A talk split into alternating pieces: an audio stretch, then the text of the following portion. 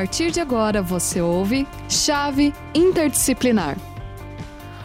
Olá, muito boa tarde, sejam muito bem-vindos a mais um programa Chave Interdisciplinar. Hoje eu estou aqui é, substituindo a professora Renata, que é bem aproveito para é, apresentar meus convidados, que vão estar hoje falando um pouquinho sobre um tema muito interessante, é um pouco sobre censuramento remoto e a vegetação, como é que a gente relaciona essas duas dimensões. Então eu queria apresentar em primeiro lugar, naturalmente a nossa convidada, que é a professora Munira Cubas, a professora então que ela é graduada e mestre em geografia aqui pela Universidade Federal do Paraná e doutoranda na mesma também instituição e sempre colabora com a gente, é uma pesquisadora, mas é quase praticamente da casa, né? A Munira está sempre aqui com a gente fazendo os trabalhos. E o professor Tacílio, que é o nosso doutor também na área de geoprocessamento e, e professor da casa, está aqui conosco, vai nos ajudar também nessa tarefa de falar um pouquinho sobre censuramento remoto e geoprocessamento. Vamos lá, professor Tacílio. Vamos sim, professor André. Muito obrigado pelo convite. Muito bom estar aqui contigo para conversar sobre esse assunto tão importante, não é? E tão interdisciplinar, né? Se tem algo que é interdisciplinar, que eu vi durante minha formação, foi censuramento remoto. Hum. Pude trabalhar com o pessoal da biologia, pessoal da sociologia, pessoal da arquitetura. Nossa, como é interdisciplinar essa área, né? E é muito bom estar aqui com a professora Monira, que é especialista aqui, é a nossa autora dos nossos materiais, aqui, nossa disciplina, censuramento remoto. Então, acho que podemos conversar falando com eles, professora Monira, sobre alguns conceitos iniciais, né? Que talvez sensoriamento remoto possa assustar algumas pessoas, né? Um termo tão bonito como esse. Professora Monira. Obrigada, professora Tacília. Obrigada, André.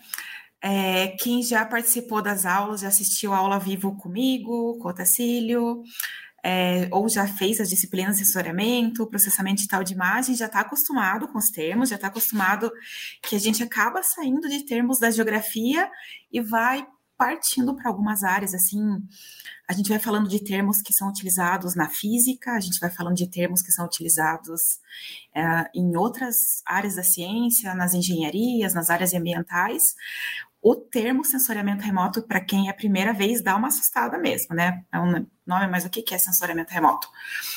E quando, como a gente está aqui na geografia, a gente traz muito o sensoriamento remoto, principalmente para a área, área mais ambiental, mais para a área de geografia física, lembrando também que na, na parte mais humana, quem trabalha com uh, na parte de urbanismo, também trabalha bastante com sensoriamento remoto. E acho que é também importante que a gente tem que lembrar que falou em sensoriamento remoto, a primeira coisa que vem na nossa cabeça são as imagens de satélite, né, que é o sensoriamento remoto que a gente chama orbital. A gente está falando lá dos satélites que estão em órbita no nosso planeta e que estão capturando dados, estão capturando imagens que são tão importantes para a geografia. Não só para a geografia, né? Como a gente está aqui numa chave interdisciplinar, cada vez mais a gente fala de sensoriamento remoto e geoprocessamento em outras áreas, como, por exemplo, na agronomia, para alunos de agronomia, é uma área que está muito em alta, se fala em agricultura digital, se fala muito em, em sensoriamento remoto. Outras áreas também, como a biologia, também, né, que dentro da geociência a gente usa bastante o sensoriamento remoto. E lembrando lá das aulas de sensoriamento também, a gente tem que lembrar que lá na, na, época, lá desde o lançamento do satélite russo do Sputnik, toda aquela corrida espacial foi quando começou aquele boom, começou a, a ter lançamento de satélites, aquela corrida, é, aquela briga, né, pela corrida espacial. Daquela época para cá, né, a gente teve assim aquele aceleramento, né, quem que seria os pioneiros para lançarem os primeiros satélites.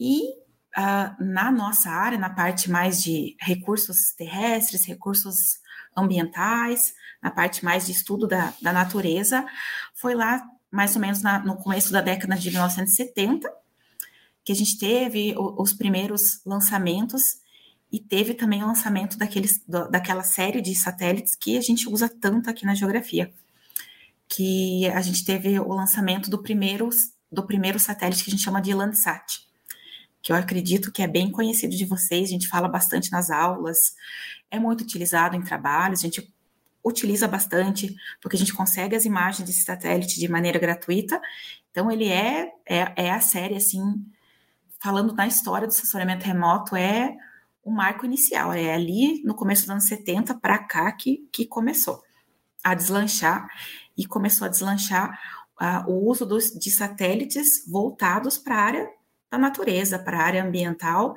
a gente ter satélites sensores que são utilizados para para avaliar, para analisar, para monitorar os recursos terrestres.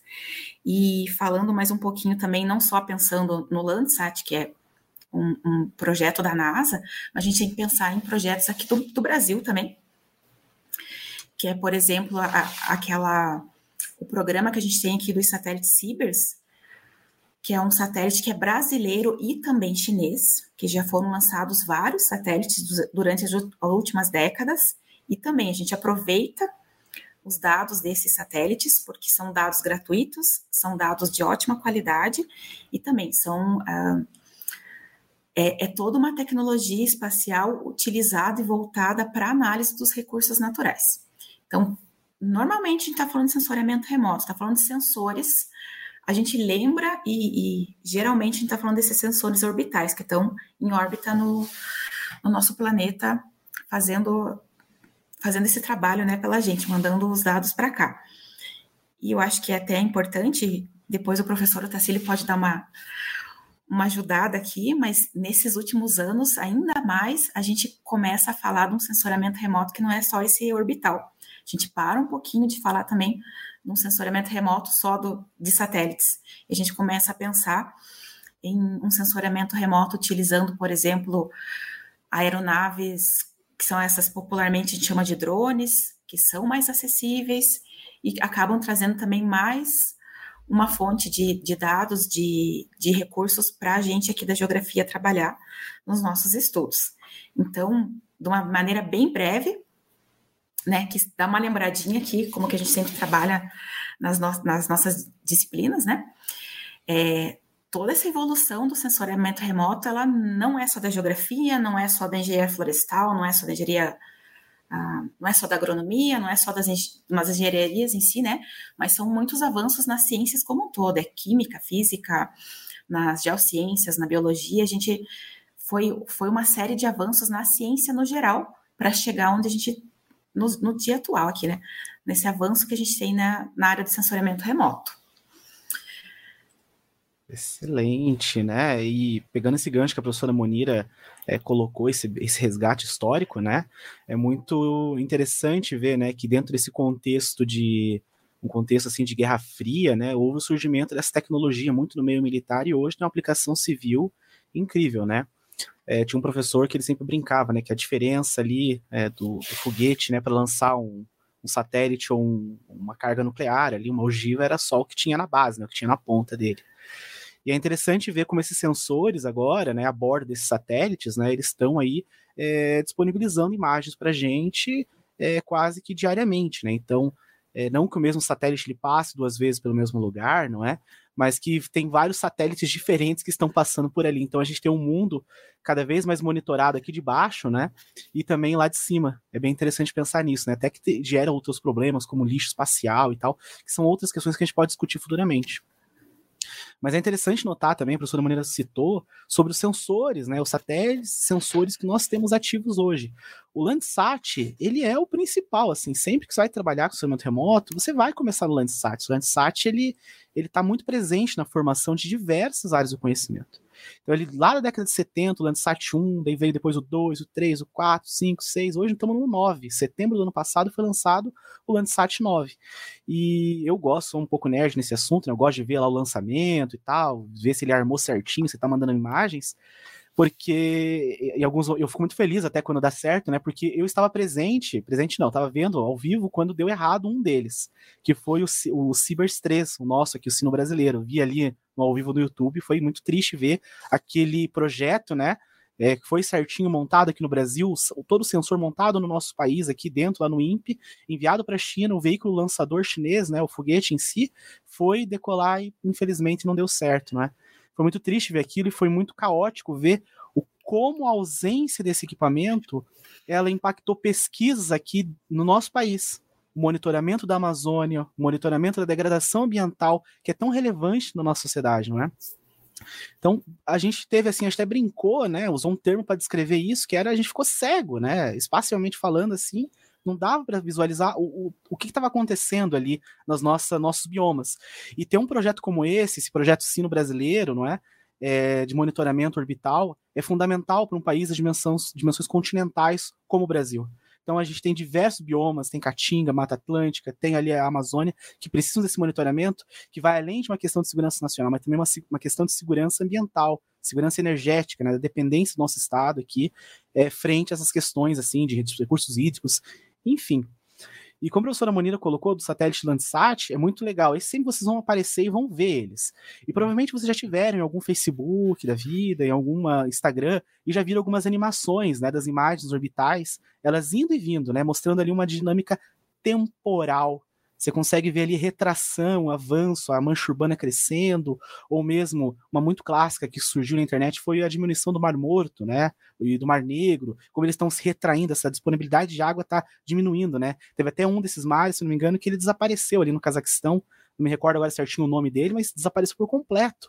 É, graças ao monitoramento do sistema remoto, você consegue ver essa progressão e tentar identificar de onde está vindo esses vetores é, de degradação para esse ecossistema.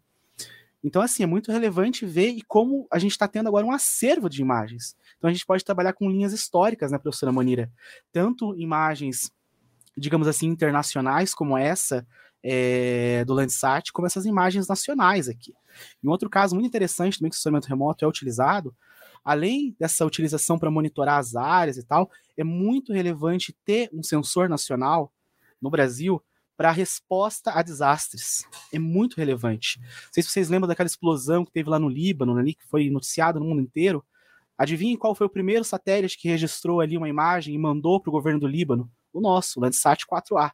Então é muito circulou, rodou pelo mundo aquela imagem ali que foi utilizada pelo pessoal no primeiro momento ali pela Defesa Civil para poder reorganizar aquela, aquela região. Então imaginem no nosso país, em que no começo do ano, infelizmente, a gente é totalmente assolado com notícias é, de desastres, deslizamentos de terra na região serrana, aqui das serra, as bordas da Serra do Mar, como é relevante ter um satélite como esse para resposta né, à ação. Então vai além do campo ambiental, vai para o campo de proteção, de questões assim de segurança nacional e até mesmo essas questões de segurança civil mesmo, tá certo? Professor André, desculpe se me empolguei, Sim. vou passar Não, não, tá excelente, obrigado, é, e Monira. Eu quero só fazer aqui um, um, um, ponto aqui com o pessoal do chat, dar uma boa tarde para eles. Tem, já tem um pessoal aqui que está nos assistindo, a, a Cristina, a Verenice, Daniela, Osvaldo, Vladimir, né, Lídia, uh, Edinayane. Boa tarde, pessoal. Sejam bem-vindos aqui. Se vocês quiserem fazer algum, estabelecer alguma interação, podem se manifestar aí no, no chat e a gente vai repassar aqui direto para os professores. Então, muito obrigado pela participação de vocês aqui conosco. E agora, acho que depois desse, dessa introdução e já vocês colocarem é, os termos do debate, assim, vamos falar assim sobre censuramento, é, acho que a gente podia passar para um segundo bloco, né, em que a gente começasse a explorar então esses índices de vegetação né? Como que a gente pode relacionar essas duas dimensões, né? o sensoramento remoto com uh, os índices de vegetação, professora Monira? Uh, falar sobre os índices de vegetação, como eu mencionei com vocês, está sendo bem interessante aqui. Fiquei feliz porque a gente está com alunos aqui no chat e acompanhando não só da geografia, mas também da biologia, que tenho certeza que deve ter muito interesse em trabalhar com a vegetação com sensoramento remoto. E é importante que a gente lembrar que a gente vai falar sobre utilizar uh, dados e imagens de sensores para trabalhar com vegetação. Aqui a gente vai sair. Uh, vamos parar de falar assim um pouquinho agora da, de recursos naturais tal, vamos falar assim especificamente na vegetação. A gente tem que uh, lembrar que quando a gente está falando do estudo da vegetação, pelo sensoriamento remoto, a gente precisa lembrar de algumas variáveis. É, a gente tem que lembrar da escala de trabalho que, que, que a gente está analisando aqui, como a professora Tacílio falou, ah, eu, é, é muito importante eu ter o, um sensor nacional para trabalhar num país continental como o Brasil, que a gente tem aqui tantos biomas diferentes num, num único território, né? É muito importante dar, dar atenção para essa escala de trabalho. É, o ambiente onde a gente vai ter essa vegetação, as plantas, a época do ano que a gente está se referindo, é uma época mais chuvosa, uma época mais seca, é, as, as condições de iluminação também, e disponibilidade hídrica, elas dão muita diferença quando eu vou trabalhar com a vegetação por sensoriamento remoto e os parâmetros que a gente vai utilizar. Então, ah, até vou, vou, relembrar aqui com o pessoal da biologia, quando a gente começa a falar em vegetação e sensoriamento remoto, a gente começa a lembrar algumas coisas que tem tudo a ver com o pessoal da biologia. A gente começa a falar, lembrar que tem que entender de fotossíntese, eu preciso entender sobre um monte de dados da minha planta, eu, eu começo a ter que estudar como que a folha da minha vegetação funciona.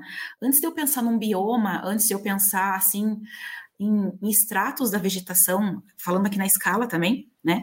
Eu vou trabalhar com um extrato da vegetação de que tamanho seja, eu preciso me, é, me atentar que para entender de tudo isso, eu tenho que voltar lá para termos básicos da, da, biologia e da química. Eu preciso entender fotossíntese, eu preciso entender o comportamento espectral da folha da vegetação. Né? A gente vai trabalhando com isso. E essa folha ela vai mudando conforme o ciclo vegetativo, conforme o bioma onde ela está. A gente tem que se atentar a, a tudo isso também. E aqui na a gente falando no sensoriamento remoto, é, é, importante a gente lembrar também que a gente tem lá o espectro eletromagnético, a gente fala muito sobre a, a radiação e o espectro, e a gente tem todas aquelas, a, a região do visível, eu vou ter lá, a, vou ter a, a o infravermelho próximo, o infravermelho. Uh, eu vou ter outras bandas para trabalhar também. Então, nem sempre no sensoriamento remoto eu vou trabalhar com apenas com, com o visível. E é aqui que a gente começa a falar também sobre os índices de vegetação. Índices de vegetação. Quem já trabalhou, quem já fez disciplina de sensoriamento remoto, quem fez disciplina de PDI, que a gente chama que é o processamento digital de imagens de sensoriamento remoto, já deve ter visto esse, esses termos, né? O que, que são os índices de vegetação? A gente sai aqui um pouquinho, para de falar um pouquinho aqui da, da parte qualitativa e começa a falar mais a parte quantitativa. Essa parte quantitativa, cada vez mais os estudos de vegetação, utilizando sensoriamento remoto, eles vão saindo da parte qualitativa, só qualitativa, e a gente vai falando muito na parte quantitativa. Hoje em dia, quando a gente fala aqui, ó, 2022, está falando assim sobre termos bem atuais em sensoriamento remoto, né? É, a gente tem que lembrar que uma das áreas que está super em alta é trabalhar com sensoriamento remoto na agricultura, na agricultura digital. E aqui a gente vai totalmente para uma área qualitativa de fazer medição, de, de, de entender de, de áreas, de fugir dessa parte vai mais para a parte qualitativa. E aqui a gente começa a falar mais dos índices de vegetação. E a gente tem um índice de vegetação que é aquele mais conhecido, que se chama NDVI. Que, o que, que é a, o NDVI? É um índice de vegetação da diferença normalizada. Ele é o mais conhecido de todos. Ele é bem utilizado. Quem já fez aqui, participou das disciplinas ou fez alguma aula vivo, provavelmente já trabalhou com a gente, já trabalhou um pouco sobre esses índices. A gente sempre traz nas aulas para os alunos, para vocês, né, exercícios utilizando imagens gratuitas, software gratuitos, para que todo mundo tenha acesso e consiga trabalhar e trabalhando com esses índices. Então, o que, que seriam esses índices de vegetação? Eles, vão, eles são uma combinação da medida da radiação eletromagnética, que é refletida pela vegetação, em algumas bandas espectrais do, espectro eletromagnético. Quando eu estou trabalhando com o índice de vegetação, a gente trabalha principalmente as bandas do vermelho infravermelho próximo e também a banda do visível. É, que mais que eu vou falar para vocês aqui do, do índice de vegetação? Então, quando a gente está falando. Oi. Não, não, Munira. Não, só, a, hora que você me, a hora que você me der uma. A hora que você ter, concluir o raciocínio, eu queria só passar duas perguntinhas aqui do, do chat, tá bom, Munira? Tá. Uhum. Uhum. Então, aqui a gente está falando especificamente de utilizar e, a, dados desses sensores que estão em órbita no planeta, ou que estão a bordo de aeronaves, ou estão aqui, uh, seja a bordo de, de, de, drones, né, popularmente conhecido como os drones, a gente está utilizando dados que são adquiridos por esses sensores para trabalhar com a vegetação. É, especificamente a vegetação. E aqui a gente precisa, então, entender as características biológicas, físico-químicas das folhas, da vegetação de cada bioma e entender bem também como que cada vegetação ela, ela atua, como que ela é, como que é que como que a energia a eletromagnética ela ela vai aparecer em cada banda diferente que a gente for trabalhar. Mais ou menos isso. A gente já se o professor André quiser fazer as perguntas, já retoma. Não, não, tá, tá excelente. pensamento. É, não, não, tá excelente. A, é, a, a, gente tem aqui interações aqui no chat. E, e, duas aqui especificamente da Edinayane Carneiro e uma pergunta da Daniele Proença, tá? Uh, eu vou colocar a primeira pergunta da Daniele Proença e depois os comentários da Edinayane, tá? Porque eu acho que a pergunta aqui da Daniele ela vai muito ao encontro do que você está desenvolvendo exatamente agora na sua fala, né? Então ela fala assim, ó, o sensoramento remoto verifica a quantificação das queimadas porque atualmente não se faz a prevenção das queimadas programadas e não programadas. Então, é, é, acho que ela pergunta vai muito próxima, né, dessa disso que você está desenvolvendo. Acho que o Otacílio também deve desenvolver. E uhum. depois, se quiserem responder essa, depois eu coloco os comentários da Ednayane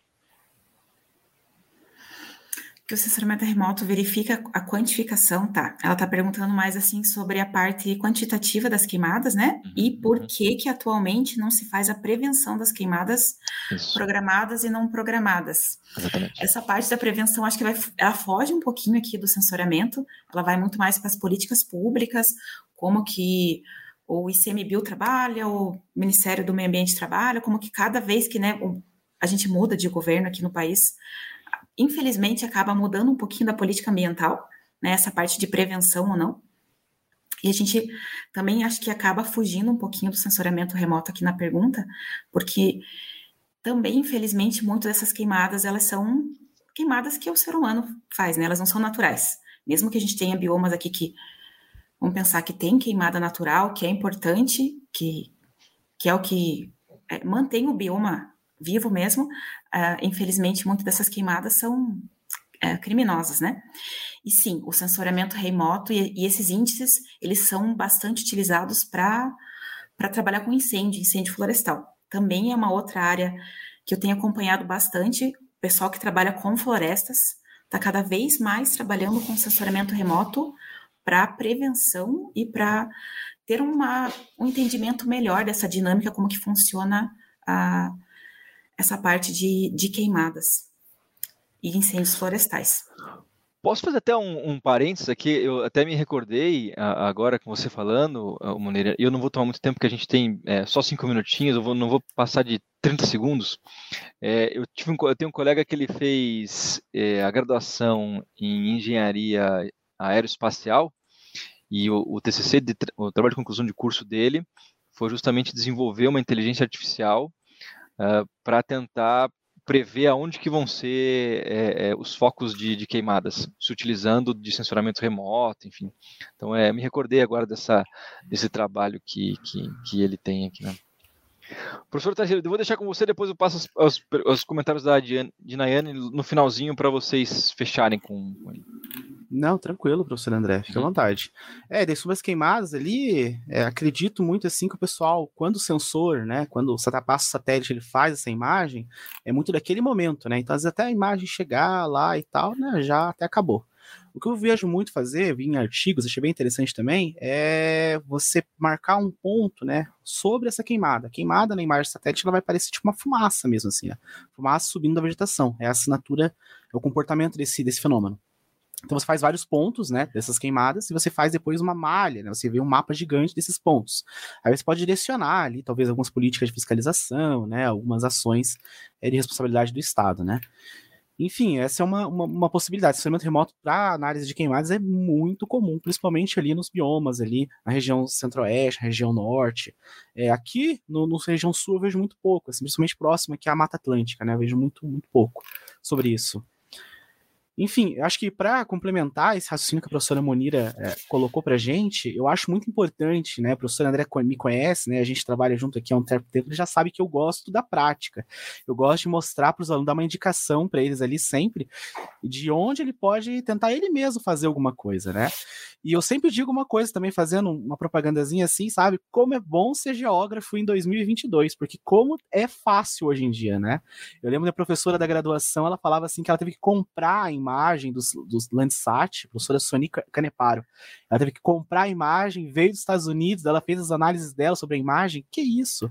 Hoje em dia tá na internet. E o link que eu coloquei no chat para vocês é um portal muito legal que você pode ali, nem precisa baixar a imagem você, determinado nível, se você utilizar até 10 imagens por dia, é de forma gratuita, você faz um processamento assim de forma muito rápida, você gera um índice de vegetação, você faz uma análise temporal, que é muito relevante para você fazer essa comparação de dinâmica da paisagem. Então, esse site, o Land Viewer, da, El, da EOS Explorer, é muito, muito legal mesmo, sabe? Para vocês poderem fazer uma brincadeirinha com o instrumento remoto e tentarem utilizarem para algumas finalidades, sabe?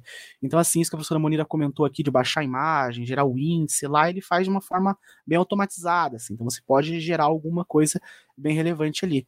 E se você tem interesse, assim, em fazer alguma análise temporal, eu olho para o lado que eu tenho uma câmera, eu tenho uma segunda tela aqui, tá, gente? Se você tem interesse em fazer uma, uma, uma análise temporal da sua região, do seu recorte de interesse, esse segundo link aqui, ele, ele é um projeto do Google que baixou todas essas imagens do Landsat desde a década de 70, como eu falei para vocês, deixou ali dentro, num, também em processamento em nuvem, e você com um clique, você consegue ali navegar por todo o globo e ver essa dinâmica temporal, desde a década de 70 até hoje. Então você vê ali crescimento de cidades absurdas, como Las Vegas, algumas cidades na China. Você vê ali redução dos mares, redução ali de alguns corpos d'água. Você vê, principalmente aqui na América do Sul, muito, muito desmatamento. Muito desmatamento ali, principalmente nas bordas, né, na fronteira agrícola ali. Então, assim, se você quiser dar uma olhada ali, só dá um, dá uma pesquisada nesses dois links, acho que vai ser um, um, um começo legal para vocês é, entrarem nesse mundo de estacionamento remoto, tá certo? Em meia hora é o que dá para a gente conversar sobre isso, né, professor André? Vou passar para ti agora. Sim. Ô, ô, professor Tassili, professora Munira, a gente começou a aquecer e já está terminando o programa, né? Então aqui é. no finalzinho a gente faz essa dinâmica com a, a palavra-chave, né, que faz, que dá o título ao programa Chave Interdisciplinar, e essa chave é uma sigla que envolve esses cinco, enfim, esses cinco termos: conhecimentos, habilidades, atitudes, valores e emoções. E como é que a gente hum. pode relacionar, será, essa, esses cinco termos à nossa conversa aqui que a gente teve? Conhecimentos, habilidades, atitudes, valores e emoções, uhum. uh, pensando aqui o que a gente que foi debatido, professores. A Eu gente acredito... tem um minuto para responder essa pergunta. Eu acho que falando em habilidade e conhecimento, dá para retomar aqui bem rapidão o que o professor Tacílio falou, assim, de, faz... de entrar em sites que já possibilitam ali uma análise temporal, na hora, uhum. rapidinho. É, a gente lembrar que tudo isso, gente, não é só para o pessoal do bacharelato, mas levar isso para a sala de aula, para quem é de licenciatura, é maravilhoso. Não só para geografia, uhum. mas para biologia também. É uma ferramenta fantástica que chama bastante atenção. E acho que a questão de valores ali é essa necessidade da proteção dos nossos ecossistemas a partir dessa tecnologia, não é? Uma tecnologia em prol à sociedade, o que é uma coisa muito interessante, né? E é também um pouco da emoção aqui, a última letrinha ali da nossa sigla, é esse fascínio, essa possibilidade que esse sensor, uma coisa tão distante, imagine uma, um pesquisador na década de 70, imaginando alguém de 2022 podendo baixar é, imagens lá de cima, né, de forma muito rápida, e podendo fazer suas análises, né? Análises que antes demorariam muito, muito tempo, hoje em dia são muito facilitadas, muito mesmo. Eu, na minha tese, consegui ver um rio, como ele se modificou a partir com um, utilizando um drone em questão de minutos, em questão ali de uma chuva, quanto uma chuva pode alterar ele. Então aproveitem essa tecnologia, esse fascínio e usem nas suas pesquisas, usem em, seus, em suas atividades profissionais, tá certo, pessoal? É isso, professor André.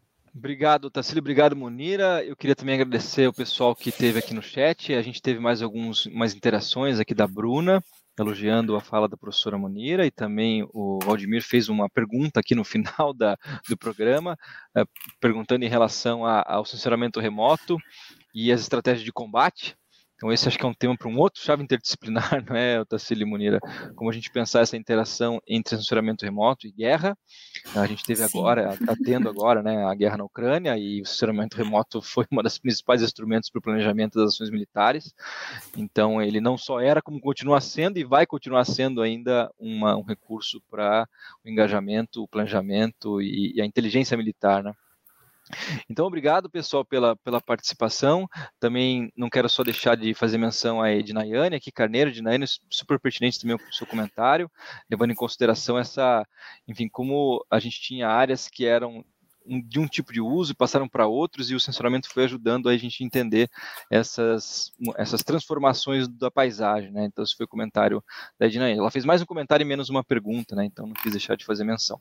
Então agradeço, a gente já estourou o tempo, muito obrigado, professor Tacílio, professora Monina, obrigado para vocês que nos acompanharam e nos acompanhem sempre aqui, continuem, né? Uh, conosco nas nossas redes e nas, nos eventos que a gente vai ter aqui daqui para frente. Muito obrigado, pessoal, até a próxima.